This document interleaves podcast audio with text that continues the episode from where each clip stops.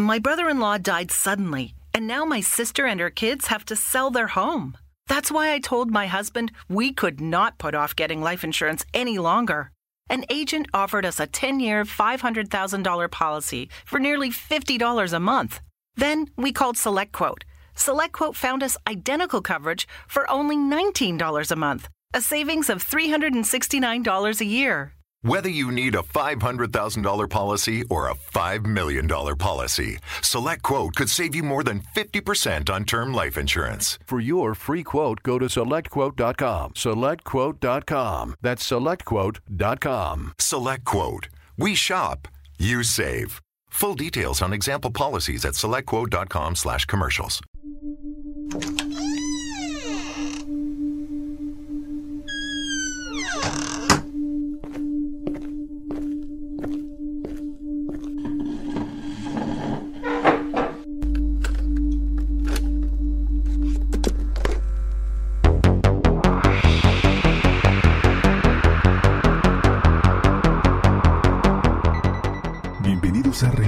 Para no dormir, donde las historias más oscuras toman vida.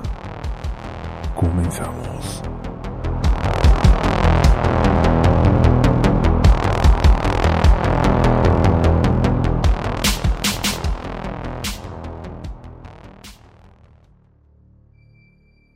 Buenas noches audiencia, les doy la bienvenida una vez más a Relatos para no dormir, donde las historias más oscuras toman vida. Antes de iniciar los invito a seguirnos a través de Instagram. Nos encuentran como relatos-podcast. Bien, iniciemos con nuestro siguiente episodio.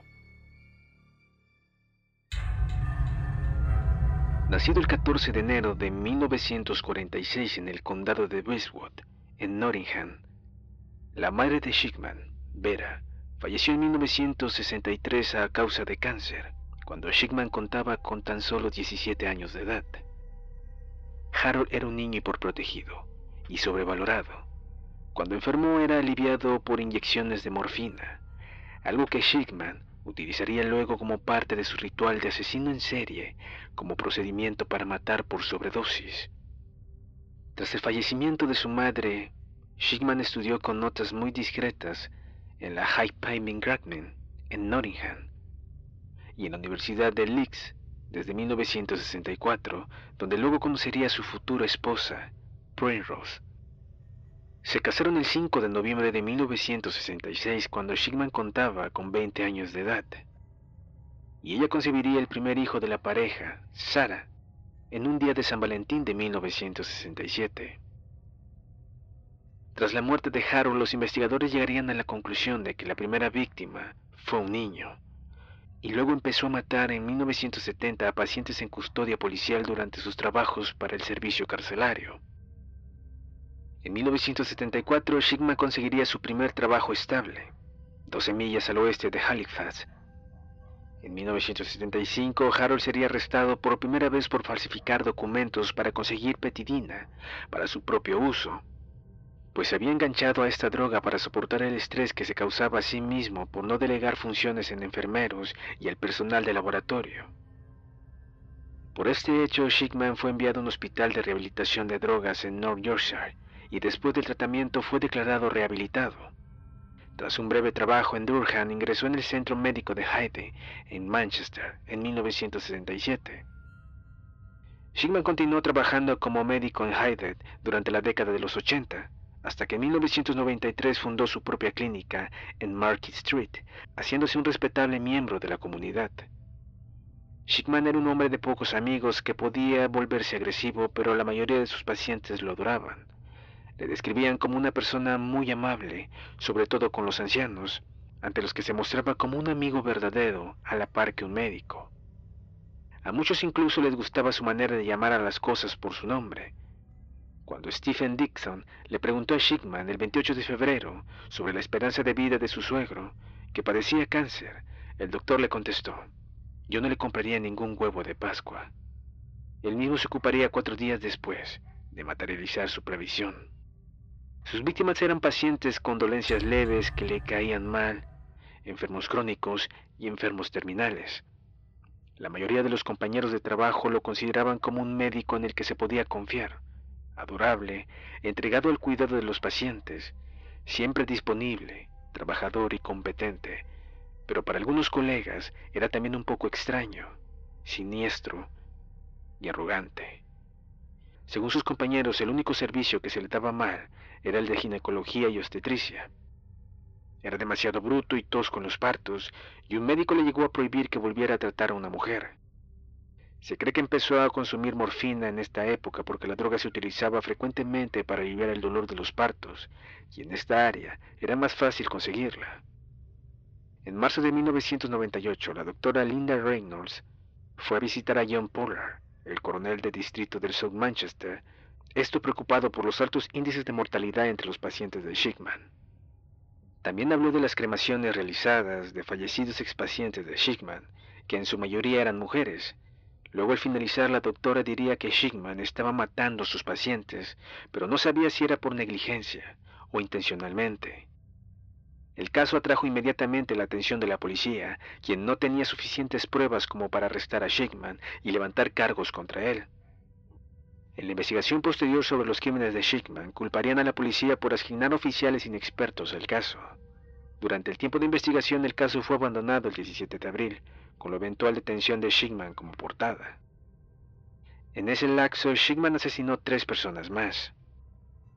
La última de estas tres era Kathleen Grunden, una anciana de Haiti. El 24 de junio de 1998 murió en su casa. La última persona en verla con vida había sido el Dr. Schickman, quien luego firmaría su certificado de defunción. La hija de Grundy, la abogada Angela Borders, quedó consternada cuando el abogado de su madre, Brian Burgess, le informó que la última voluntad de su madre había sido desheredarla de las 386 mil libras esterlinas que tenía para darles a su doctor, Harold Schickman. Angela fue a la policía e informó de lo que pasaba. El cuerpo de Grundy fue exhumado y examinado, y fue cuando se le encontraron rastros de morfina. Con estas pruebas, Schickman fue finalmente arrestado el 7 de septiembre de 1998 y le encontraron una máquina de escribir, del tipo usado para falsificar el documento de herencia. Después de esto, la policía comenzó a examinar otras muertes certificadas por Schickman y elaboró una lista de 15 muertes para investigar. En los 15 casos hubo sobredosis de morfina. Los certificados de estas 15 pacientes los había firmado Schickman y explicaban que los pacientes estaban en mal estado de salud. El juicio de Schickman, cuyo juez fue Mr. Forbes, comenzó el 5 de octubre de 1999. Harold fue procesado por las muertes de Mary West, Irene Turner, Lizzie Adams, Jean Lillet, Ivy Lomas, Jeremy Cran, Muriel Grisham, Mary King, Kathleen Waskan, Bianca Pondred, Naomi Nuttall, Pamela Hiller, Maureen Bark, Winifred Mellor, Johan Molly y Catherine Grande, ocurridas entre 1995 y 1998. Después de que el jurado deliberase seis días, Schickman fue condenado el 31 de enero de 2000 por el asesinato de 15 de sus pacientes, a los que mató con inyecciones letales de morfina. My brother in law died suddenly, and now my sister and her kids have to sell their home. That's why I told my husband we could not put off getting life insurance any longer. An agent offered us a 10 year, $500,000 policy for nearly $50 a month. Then we called SelectQuote. SelectQuote found us identical coverage for only $19 a month, a savings of $369 a year. Whether you need a $500,000 policy or a $5 million policy, Select Quote could save you more than 50% on term life insurance. For your free quote, go to selectquote.com. Selectquote.com. That's selectquote.com. Select Quote. We shop, you save. Full details on example policies at selectquote.com slash commercials. El juez lo condenó a 15 cadenas perpetuas consecutivas y recomendó que nunca fuese liberado. Dos años después, el aquel entonces secretario de gobierno, David Blumhen, aceptó esta recomendación del juez, justo meses antes de que el gobierno británico perdiera el poder de fijar las sentencias mínimas de los asesinos. En febrero de 2002, Harold Schickman fue expulsado del Registro Nacional de Médicos Británicos. Harold negó insistentemente su culpabilidad, y él nunca hizo declaraciones sobre sus actos. Su defensa intentó en vano que no se le procesara por el asesinato de la señora Grundy, alegando que no había motivos suficientes para inculpar a Schickman. Aunque podrían haber sido atraídos al juicio muchos otros casos, se concluyó que sería difícil tener un juicio justo a la vista de la publicidad enorme que tenía el juicio original. En cualquier otro caso sería innecesario llevarlo a juicio, estando las sentencias existentes. La investigación contra Schickman concluyó que el doctor habría matado a unas 250 personas. Algunas personas dicen que los asesinatos dirigidos hacia mujeres mayores se debían a que Schickman había sufrido mucho con la dolorosa muerte de su madre, que murió cuando él era joven, mientras que otros dijeron que era un deseo arrogante de poder controlar quién vivía y quién moría, es decir, de controlar la vida y la muerte. Ya en la cárcel, pasado un tiempo, su compañero de celda estaba tan aterrorizado por lo que decían de Schickman que decidió suicidarse. Pero Schickman le salvó la vida y desde entonces se hicieron amigos. Schickman mataba solo a gente que correspondía a su victimología y con el ritual correspondiente, mujeres ancianas y con inyección de morfina. Sin embargo, Schickman fue encontrado colgado en su celda de la prisión de Wakefield a las 6.20 de la mañana del 13 de enero de 2004, un día antes de cumplir 58 años y declarado muerto a las 8.10 de la mañana. El servicio carcelario informó que Schickman se había ahorcado en los barrotes de la celda, con las sábanas de su cama. Algunos periodistas británicos expresaron alegría por el suicidio de Schickman y alentaron a otros asesinos en serie a seguir su ejemplo. El periódico The Sun fue certificado por su portada festiva anunciando la muerte de Schickman, que decía, Shit, shit, hurra. Sin embargo, las familias de las víctimas expresaron incertidumbre, ya que con la muerte de Schickman nunca tendrían la satisfacción de que Harold explicara por qué había asesinado a los pacientes. David Blunken expresaría ante tanto júbilo, si usted despierta y recibe una llamada diciéndole que Schickman se ha suicidado, usted piensa, ¿será demasiado temprano para abrir una botella? Y entonces descubres que muchos están lamentados de este hecho, haciendo referencia a la incertidumbre de las familias de las víctimas. El motivo del suicidio de Schickman nunca fue esclarecido, aunque según su oficial de libertad condicional, Harold consideraba el suicidio como una manera de que su esposa pudiera recibir una pensión del Servicio Médico Nacional y una suma global, aunque lo habían privado de su pensión.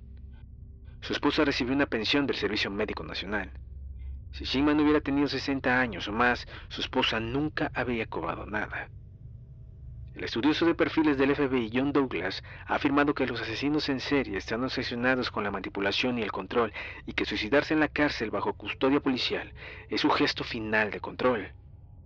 Una de las preguntas que vinieron después fue por qué Schickman no tuvo custodia exhaustiva para evitar su muerte, que sí había tenido en las prisiones de Manchester y de Franklin, después de haber amenazado con suicidarse.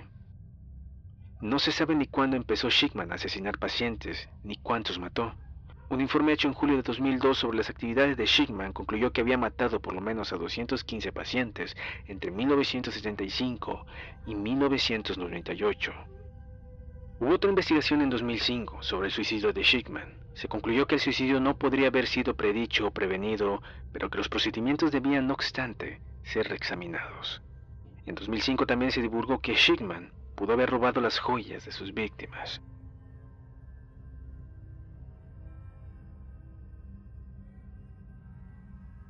Si te ha gustado nuestro programa, no olvides seguirnos y nos escuchamos en un próximo episodio.